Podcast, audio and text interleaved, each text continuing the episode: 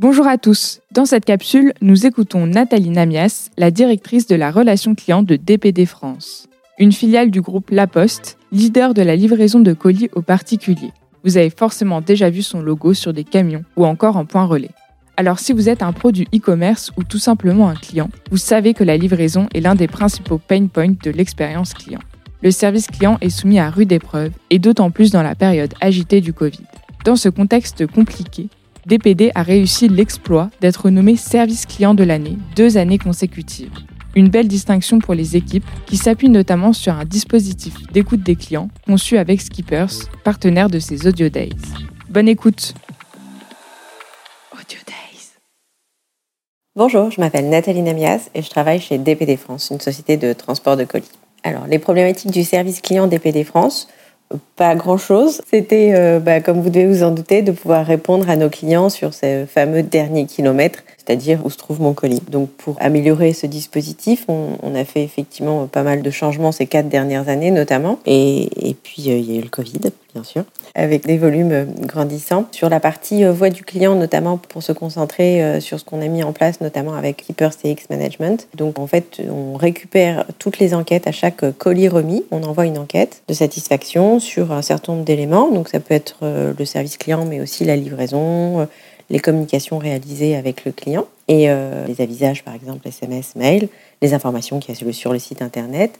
Et donc de cette enquête, on récupère, nous, côté service client, avez-vous contacté le service client? Oui, non Oui, d'accord. Et donc on suit d'ailleurs justement ce taux de contact une fois, plusieurs fois. Et ensuite, surtout, en fait, on récupère tout ce qui nous donne comme information sur le service client.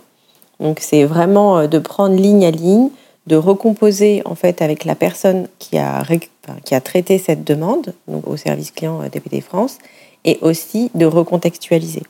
C'est-à-dire qu'un client qui a eu un colis en retard ou d'autres sujets euh, sur son colis, ou par exemple une réponse du service client de, de, dire bon bah écoutez moi je peux rien faire parce qu'à ce moment-là, mais c'est votre expéditeur qui peut savoir s'il a vraiment expédié le colis typiquement.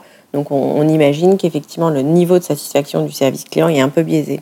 Donc on récupère euh, ligne à ligne euh, toutes les questions qu'on pose. Et euh, ce qui est vraiment intéressant, c'est qu'en en fait, on suit la progression de la satisfaction de nos, clients, donc destinataires, et on arrive en fait à, réduire en fait cette insatisfaction en récupérant en fait les bonnes pratiques, parce que finalement tous les collaborateurs sont face au même sujet, et certains arrivent plus facilement que d'autres à transmettre un certain nombre d'informations, à rassurer, à c'est une question de posture souvent et de réassurance donc euh, ou d'information ou de précision ou voilà donc on, essaie de d'identifier les personnes sur les best practices et en fait de nouveau ligne à ligne on arrive en fait à identifier les, les low performers et de pouvoir les accompagner en termes de, de, formation. On n'a pas eu trop de difficultés ni à le mettre en place ni à le suivre.